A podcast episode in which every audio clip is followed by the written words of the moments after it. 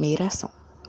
Dados do Ministério da Justiça apontam que no Brasil o número de imigrantes refugiados é de aproximadamente 1,2 milhões, sendo o aumento de venezuelanos e haitianos dentre as principais natalidades registradas.